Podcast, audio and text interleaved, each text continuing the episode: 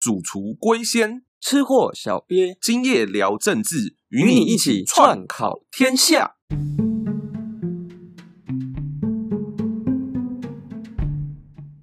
哎，龟仙呐，因为最近那个立陶宛很挺我们台湾嘛，然后我就查一下立陶宛最近的新闻。啊，我发现哎，原来立陶宛它最近不止挺台湾，他还挺了白罗斯。那白罗斯跟他比较有关系的是那个蒋方良，也就是蒋经国的老婆，她是白罗斯人，啊，不是俄罗斯人。然后这个立陶宛的外交部长，他跑去美国挺台湾跟白罗斯，然后那美国那个布林肯啊，就说啊，你很棒，你很棒。然后我就查一下白罗斯最近发生了什么事情，就为什么要挺白罗斯？因为台湾显然是因为有这个习大大要搞事嘛。啊，白罗斯哎，没想到普京也要搞事，就让白罗斯好像现在总统非常亲俄啊，然后要跟普京有一个联合军演这样，然后现在欧洲情势好像也很紧张起来了。哇，看来这个紧张的不只是亚洲这边，欧洲也要紧张起来这样子啊。那个龟仙对这个事情有没有研究？这个小鳖真的是很用心啊，就是看到立陶宛跟我们很好，就也关注一下我们远方的朋友这样子。那当然，龟仙也是有在关注东欧的事物啊，尤其是大家可能都觉得。台湾海峡这边，我们受中共压迫比较危险。可是大家可能不知道，这些像立陶宛啊、波兰啊这些挺台湾的东欧朋友，他们现在身处的状况，其实比台湾可以说是更加的危险啊。所以其实龟仙真的是很感动啊，他们是在处在比台湾更有可能。开战的状况底下，还愿意雪中送炭给台湾送疫苗，虽然数量不多，可是这个心意真的是非常的了不起啊！为什么说东欧的朋友们他们现在的状况比台湾还危急呢？那个龟先来问一下小鳖，你知道俄罗斯跟白罗斯有一个叫做俄白联盟的东西？哎，我还真的不知道，但我知道说他们因为最近。总统非常的亲俄啊，然后就开始逮捕一些异议人士啊、亲欧人士啊、反对派人士啊。最近台湾其实也有很多这样的新闻啊。啊，刚刚那个立陶宛的外交部长其实就在挺这个白罗斯的这个民主派这样子。呃，小鳖也是很了解东欧目前的局势啊，只是小鳖可能不了解更早以前的状况。这个白罗斯的总统叫做卢卡申科。那这个卢卡申科不是今天才开始亲俄，他是从苏联解体的时候他就开始亲俄了。他在一九九四年的时候第一次当选白罗斯总统，那个时候苏联刚刚瓦解，就是照理来说。苏联刚瓦解，然后东欧各国开始走向民主化，大部分的国家都巴不得要赶快脱离俄罗斯的掌控，纷纷宣布独立嘛。可是这个卢卡申科他那个时候就觉得，哦哟，不要哦，那个苏联好棒棒。就卢卡申科很怀念过去苏联的好时光，所以他在一九九六年的时候就跑去找俄罗斯总统叶青，希望俄罗斯跟白罗斯能够重新整合，建立一个像当年苏联的一个合作的政体。可是，就是卢卡申科这个提案，其实连叶青本身都没有太大的兴趣。那不过有人想要来当自己的盟友，当然俄罗斯也不会拒绝，所以他们还是签了这个二白联盟的条约。虽然说一九九七年两国签了这个条约，可是签完之后，其实叶青也没什么兴趣，真的把白罗斯并吞回去。所以后来这个二白联盟就搁置在那边。卢卡申科看俄罗斯这边不积极，他后来也有一点心灰意冷。所以差不多两千年之后，这个二白联盟有一点名存实亡。就是两边虽然还是继续有这个条约，可是对俄罗斯跟白罗斯来说，实际上他们就是各搞各的这样。可是呢，就是一直到。最近这几年，就像小鳖刚刚讲的，就是白罗斯国内的民主运动越演越烈，这个卢卡申科的总统宝座快要坐不稳了。他这个时候又想起了他这个二白联盟，然后现在俄罗斯总统也不是当年那个叶尔钦，是野心勃勃的普丁呢，所以那个卢卡申科就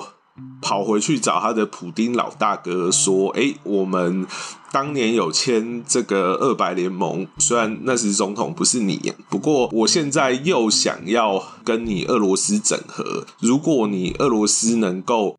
直接政治、军事跟经济上加快跟我整合的速度的话，就是我们两个各取所需。你俄罗斯可以帮我压住国内的反对派，那我白罗斯整个国家的经济还有我的战略位置都送给你俄罗斯驻军，那这样子我们皆大欢喜，是不是很好啊？普丁也很开心接受卢卡申科这个提案，所以在今年的九月，就是现在九月应该刚过，就在九月中的时候，这个卢卡申科跟普丁又开了一个领袖峰会，他们两个签了二十八项合作计划，就是要深化这个俄罗斯跟白罗斯的整合。那虽然卢卡申科在八月的时候对外说，他不是要出卖国家的主权，他说这不是白罗斯被俄罗斯并吞，而是一个很特殊的国与国的关系。他形容这个关系就是又不像欧盟，又不像苏联。同时吸取这两个联盟失败的经验，整合而成的崭新的联盟，这样子。对，其他讲了半天，龟仙还是听不懂，所以这个二白联盟到底是一个什么样子的东西？反正卢卡申科就说，它又像欧盟，又像苏联，可是又不是欧盟，又不是苏联。对，大概是这样子的一个感觉。不过比起这些就是玄之又玄的东西，有一点。很明确的，就是白罗斯直接开放了他的国界，让俄罗斯到他的国家里面驻军。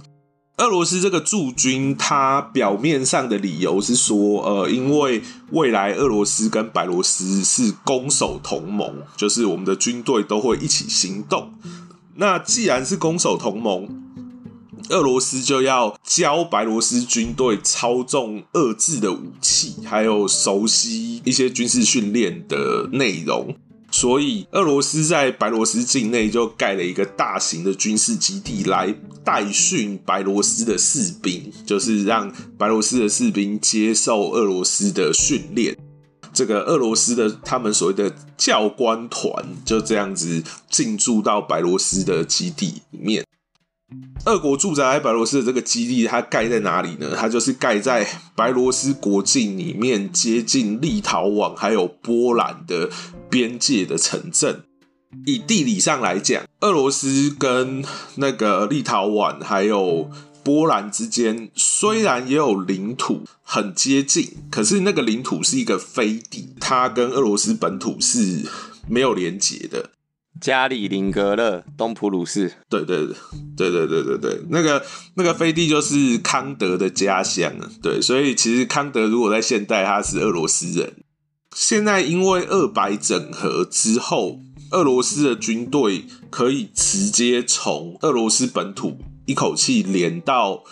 波兰还有立陶宛的边界，所以这个其实对波兰还有立陶宛的军事压力是大增，而且。如果大家看地图，那个白罗斯的位置，就可以注意到，其实白罗斯刚好是卡在这个波兰还有立陶宛交界的地方。俄军驻扎在白罗斯，再加上加里宁格勒这个飞地，就是波兰跟立陶宛的联系就变得只有短短的一点点，然后左右都被俄军给夹击。这个对这两个国家来说，在军事上的威胁是非常大的。那除此之外，还有另外一个苦主，就是乌克兰。那个乌克兰之前已经因为克里米亚半岛的关系，就是跟俄国闹得很不愉快。那只是乌克兰跟俄罗斯的疆界主要是东部跟东北部，可是现在因为二白整合之后，俄罗斯军队进驻白罗斯之后呢，乌克兰等于整个西北部的疆界也全部笼罩在俄军的威胁下，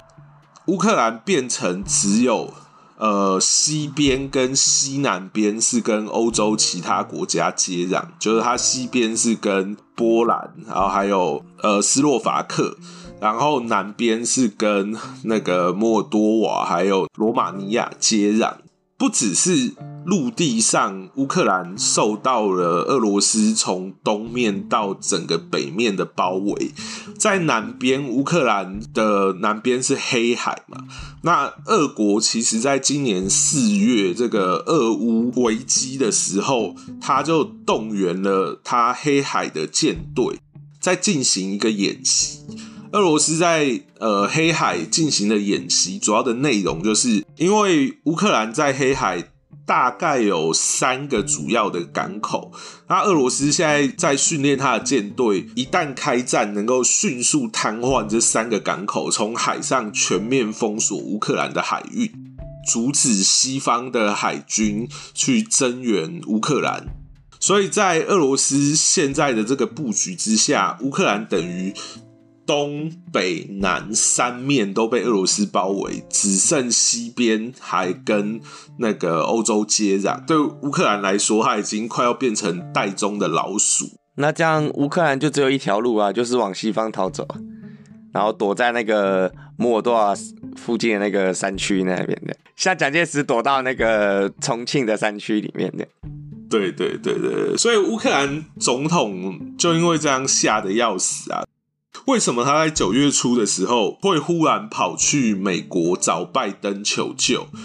拜登那个时候虽然他很大方啦，他直接送给乌克兰价值几千万美元的飞弹防御系统。可是乌克兰总统不领情，他说他要的不是这个东西，是能够拯救现在危机的东西，而且他希望美国支援的是送他一支现代化的海军舰队这样子，因为他说只有这样子，乌克兰才能够突破。那个俄国在黑海的封锁才有一线生路。那如果只是几千万美元的飞弹防御系统，对乌克兰来说，其实在战略上来讲帮助不大。因为现在乌克兰已经不是缺什么防空之类的东西，是整个国土都要被俄罗斯三面包围，要被吞掉了。而且俄罗斯在。白罗斯里面设军事基地之后，他也动作很快，他立刻就在九月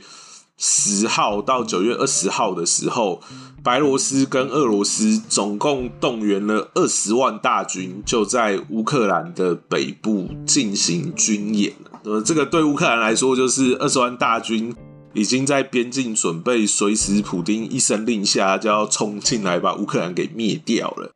乌克兰总统那个压力真的是山大，所以他也跑到联合国大会上去，希望大家关注乌克兰问题。可是现在像美国嘛，他在乎的是印太战略，他最近的重点是跟那个英国还有澳洲建立一个军事技术的同盟，要把核子潜艇的技术转移给澳洲嘛，然后还弄得法国很不爽。美国现在把全副的心力放在处理这些盟友的摩擦上面，还有亚洲的战略布局，他没有想要管东欧这个乌克兰的状况。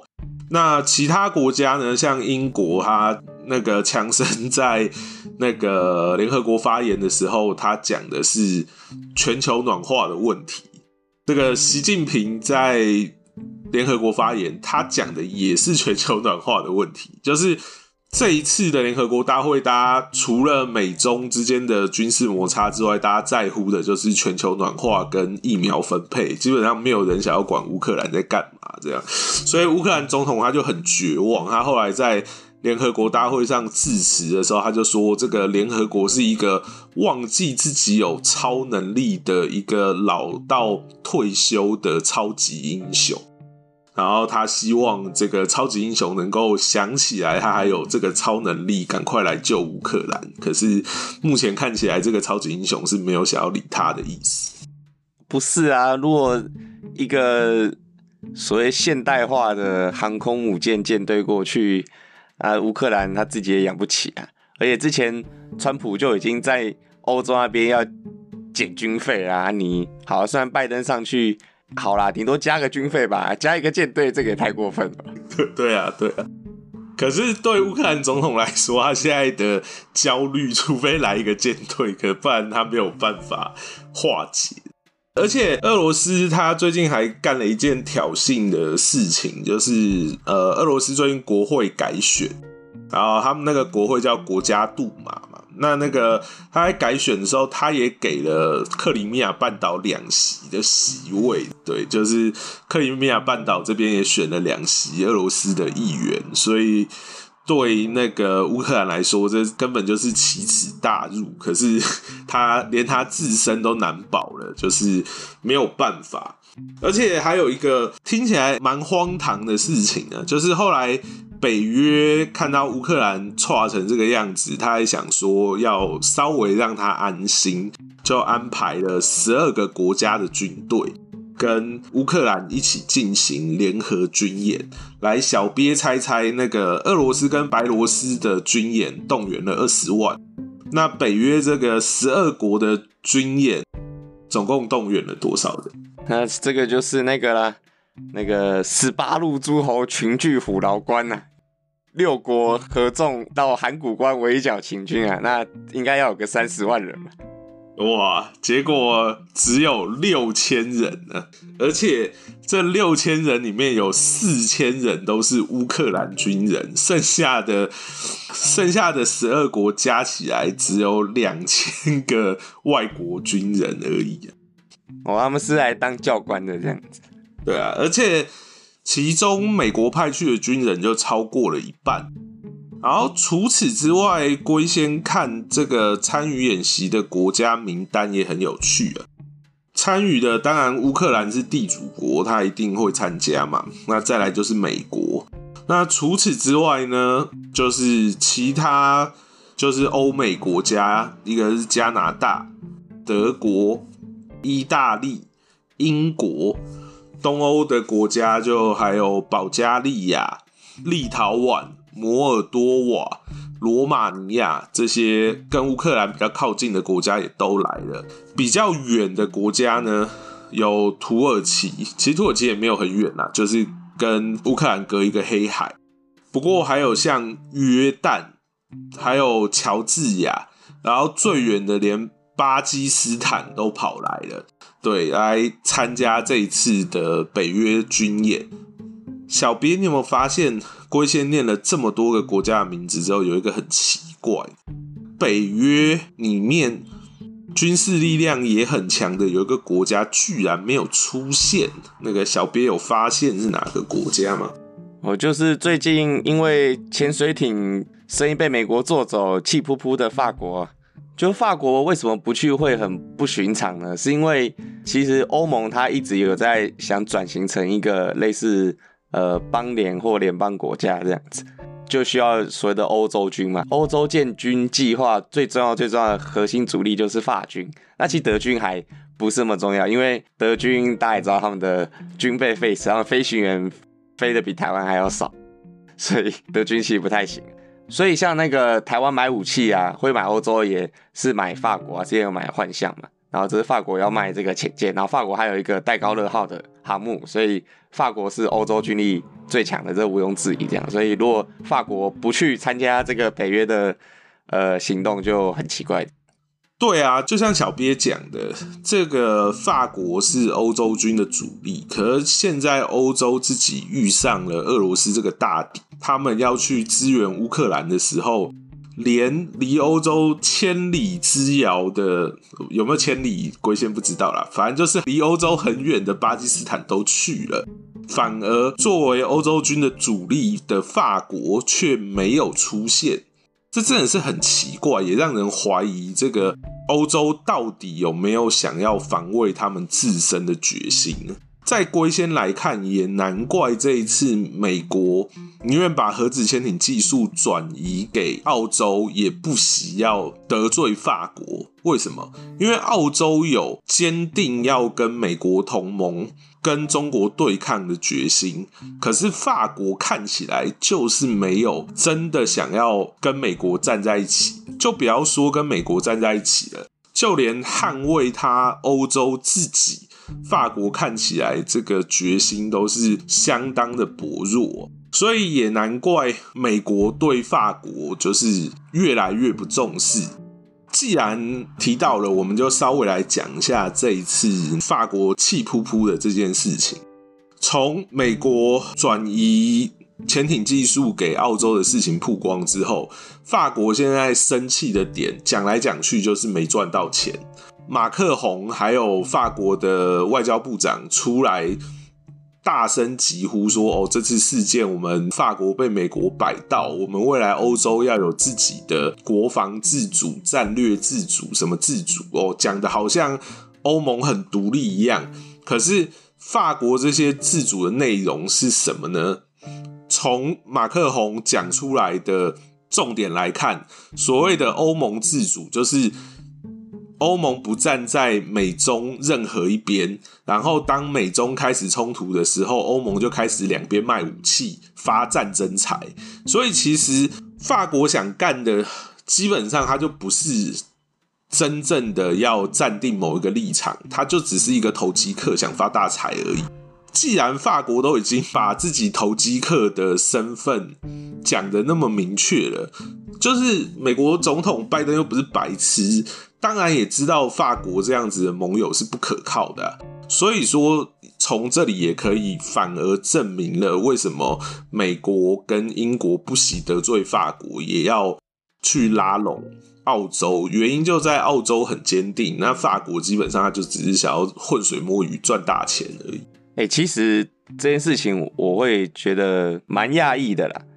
呃，因为我没有去法国，所以对欧洲的理解是从德国。的角度理解，但其实德法是有点不太一样体系哦。德国是那种他希望欧盟做越大越好，所以德国对于东欧其实蛮有兴趣的。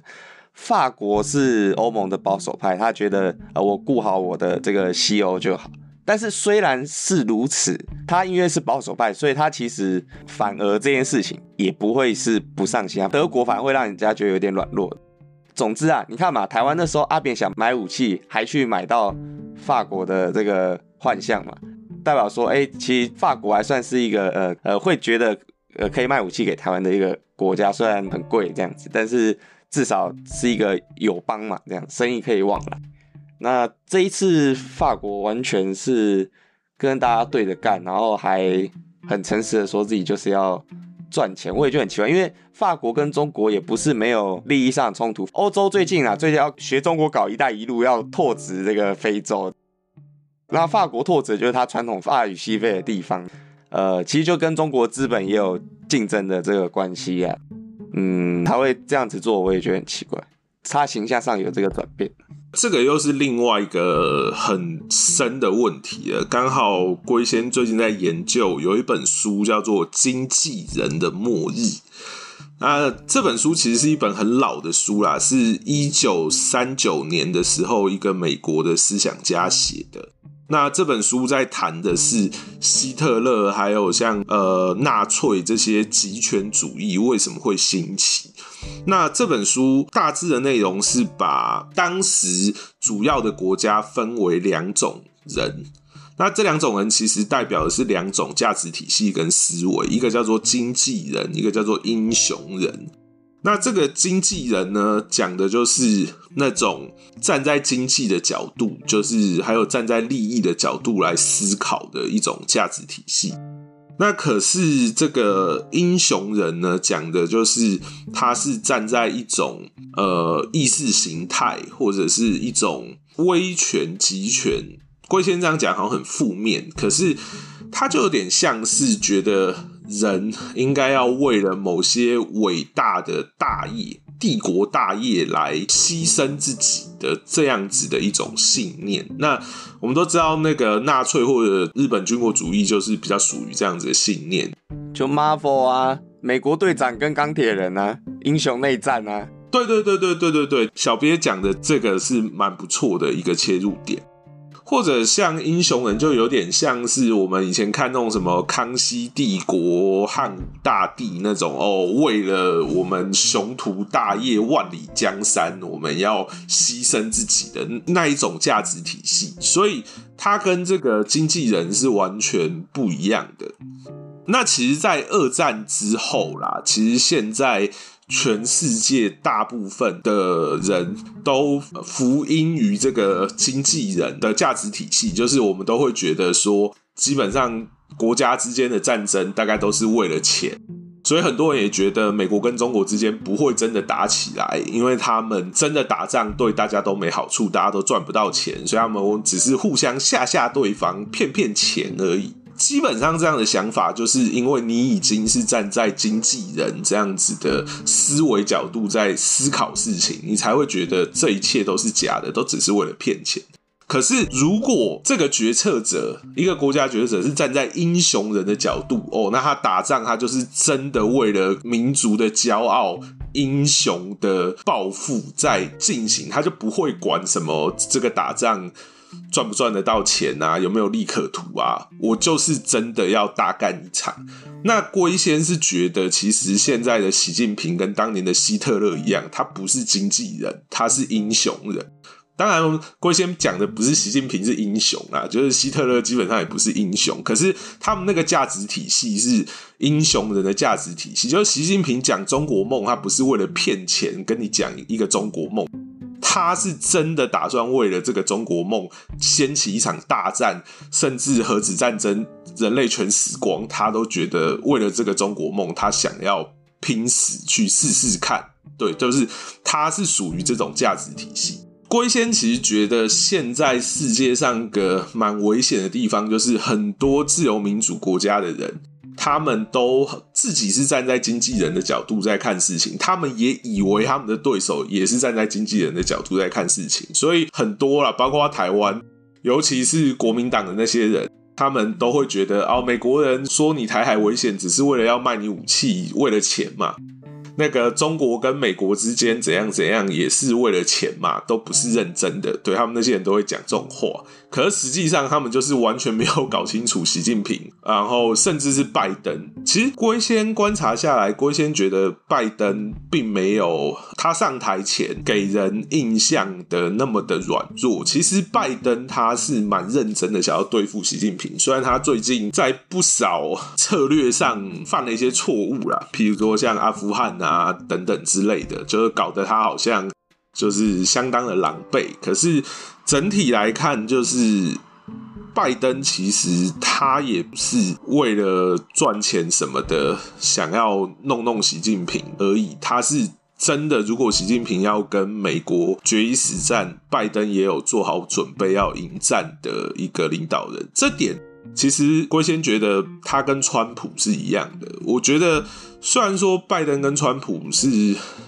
他们在很多地方都是敌人，他们的支持者也彼此相互敌视。可是，其实站在要守住美国霸业的地位、对抗中国这一点，其实郭先觉得川普跟拜登也有一点英雄人的特色，他们没有那么经纪人。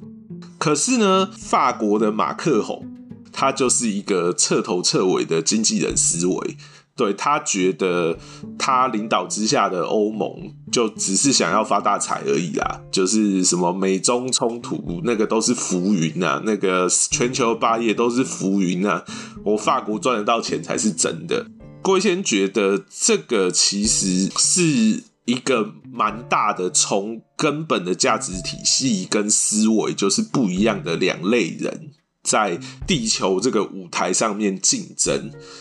而且龟先发现一件很有趣的事情，就是基本上无论川普啊、拜登啊，或者现在习近平，还有像普丁，其实这些人年纪都相对比较大，他们至少都是冷战时代成长的人。英雄人的崛起大概是在二战那个时候嘛。后来冷战的时候，虽然全球开始走向经纪人的思维，可是那个年代成长的人，还是有多多少少受到这种英雄人的价值体系的影响。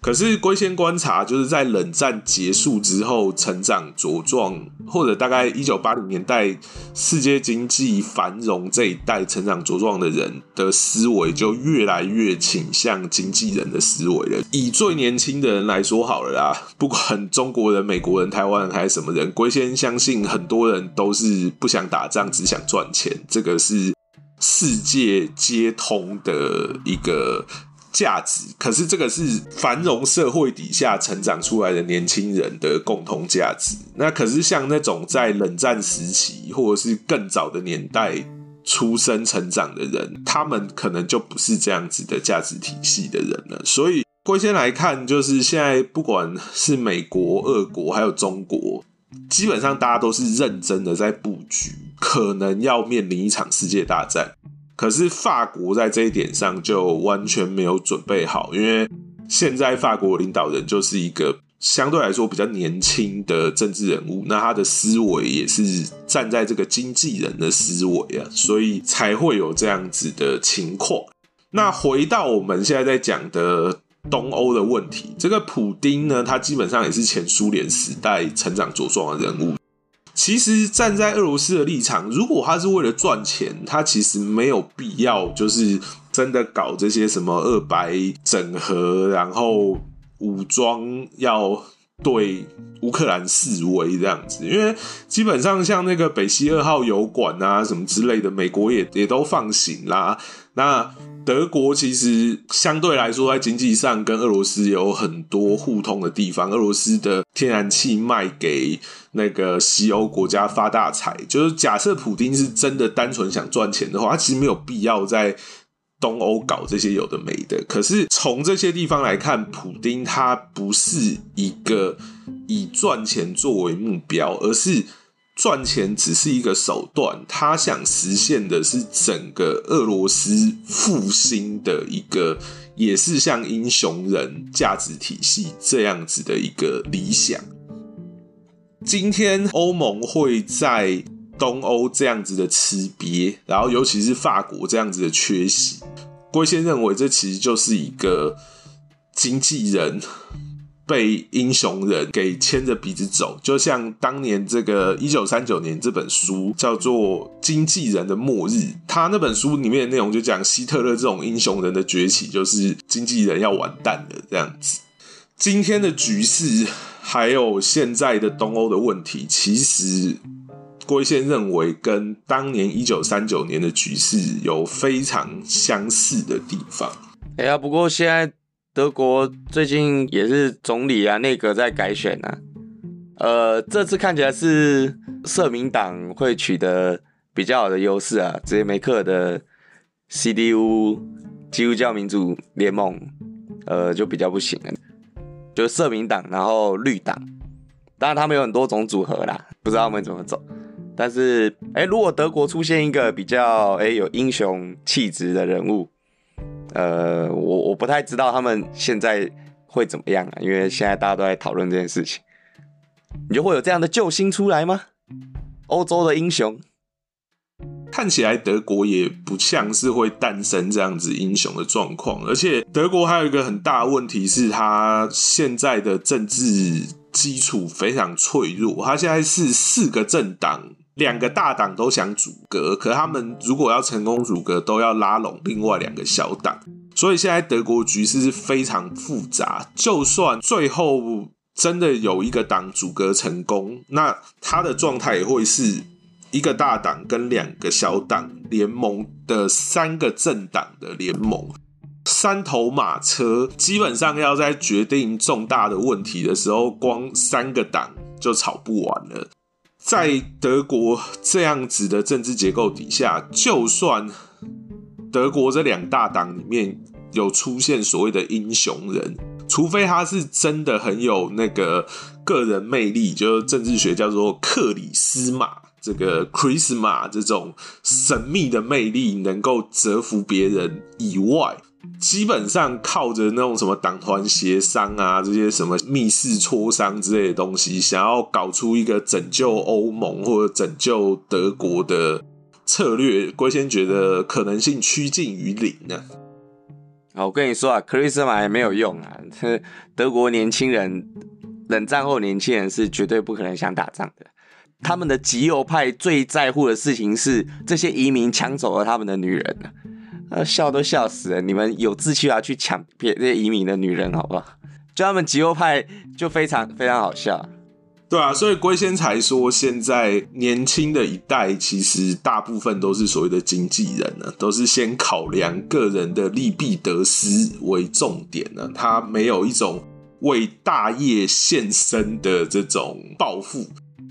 讲的这个英雄人好像很伟大了，可是龟仙也必须要说，换个角度，其实这个世界会这么乱，或者人类会一直有战争伤亡，也跟英雄人一直。连绵不绝的跑出来有关，所以其实到底是英雄人对人类比较好呢，还是经纪人对人类比较好呢？其实龟仙也没有办法论定，因为龟仙虽然自己是蛮喜欢英雄人的，可是你看当。习近平这种英雄人出现，要搞的世界大乱的时候，其实我们台湾立刻就是深受其害嘛。那可是你说经纪人比较好嘛？就像小鳖刚刚讲的，现在很多的经纪人想的都只是自己的小鼻子小眼睛的利益。那到底谁能够带领这个全人类走向下一个世代呢？对，就是这个问题，大家也可以好好想一想。哎呦，这世界就是这么复杂，你才有这么多话可以讲啊，对不对？话再讲回来啦，啊，如果你是那个乌克兰总统，要怎么办呢？你要发挥一下你的权谋，给点建议啊。乌克兰这个状况真的很难，比台湾难多了，因为乌克兰不像台湾，还有相对强大的国防科技工业。对，就是台湾至少像现在蔡英文要量产各种飞弹，把台湾打造成飞弹岛。对，乌克兰连这样子的机会跟科技都没有。那台湾还有一个台湾海峡，然后美国的舰队还有。日本的舰队现在连英国、德国、澳洲的舰队通通都要来了，对，都在台湾附近这样搞来搞去。相对来说，台湾的海域还比起黑海更安全。黑海基本上是俄罗斯一家独霸。那个今年六月的时候，英国皇家海军想要去黑海。就是搞自由航行，还差点真的被俄罗斯黑海舰队开火，弄得英国灰头土脸的。基本上，俄罗斯在黑海已经完全稳住它的地主优势了，这个又是中国在南海还有东海做不到的。所以，你问龟仙。这个乌克兰到底要怎么救？龟仙还真的觉得这真的已经乌克兰被逼上绝境了。那现在乌克兰总统其实应该感受跟龟仙差不多啊，所以他现在最后他在联合国讲的那些话之后，他就说只要普丁想谈，他愿意。亲自到莫斯科去跟普京好好谈谈这样子，可是他放出这个消息之后，目前普京的态度是笑而不语啊，就是普京没有回复任何的状况，他就是继续在你国家旁边一直调动军队，要把你吓得肝胆俱裂之后再说这样子。那其他东欧国家嘞？东欧国家，其他东欧国家相对来说可能还比较有救，因为毕竟。一旦乌克兰真的沦入俄罗斯的魔爪，那个造成出来的威胁，大概会真的让英国、法国、德国，甚至是美国会比较重视欧洲的防御啊。那相对来说，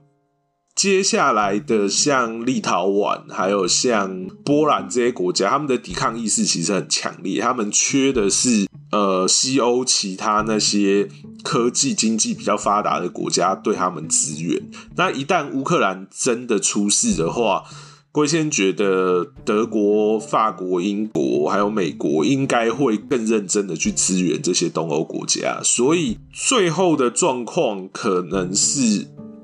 乌克兰变成一个祭品，然后激起东欧的危机意识。好，乌克兰变成香港嘛，对不对？对，讲到这里，龟仙也有点在想，普丁这样子一直派军队绕来绕去，却迟迟不下手，或许普丁也是看到了这一点，他知道说，如果他现在立刻就拿下了乌克兰，他反而会变成众矢之的。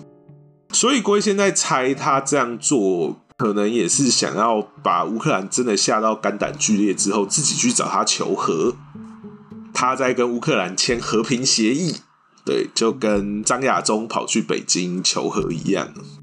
还有像当年达赖喇嘛跟共产党就是签和平协议一样，用比较温和的方式慢慢来，重新把乌克兰掌握到自己的手中。龟先认为这比较可能是普丁接下来想要采取的策略。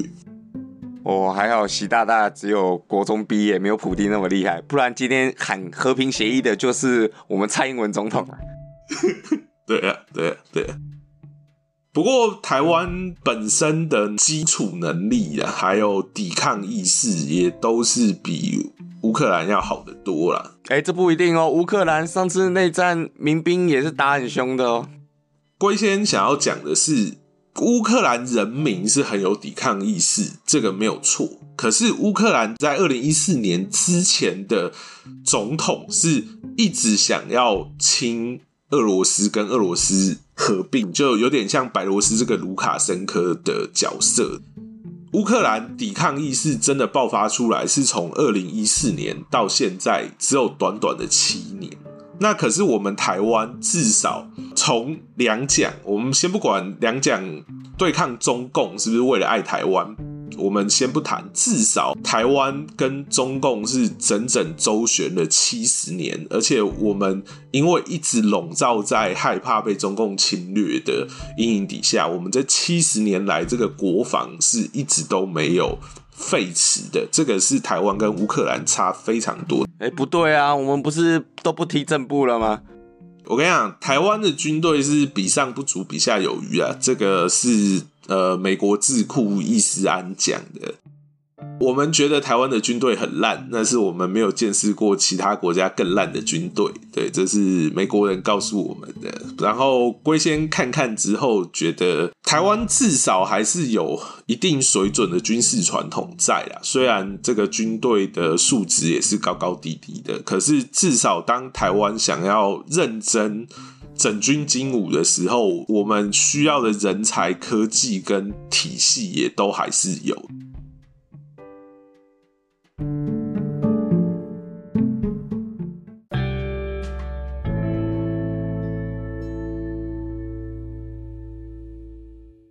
喜欢我们的节目，请按订阅，并分享给你所有的亲朋好友。点出搜寻“今夜聊政治”之“孤丘比伯贝”，今夜就讲到这边啊！大家晚安，谢谢大家。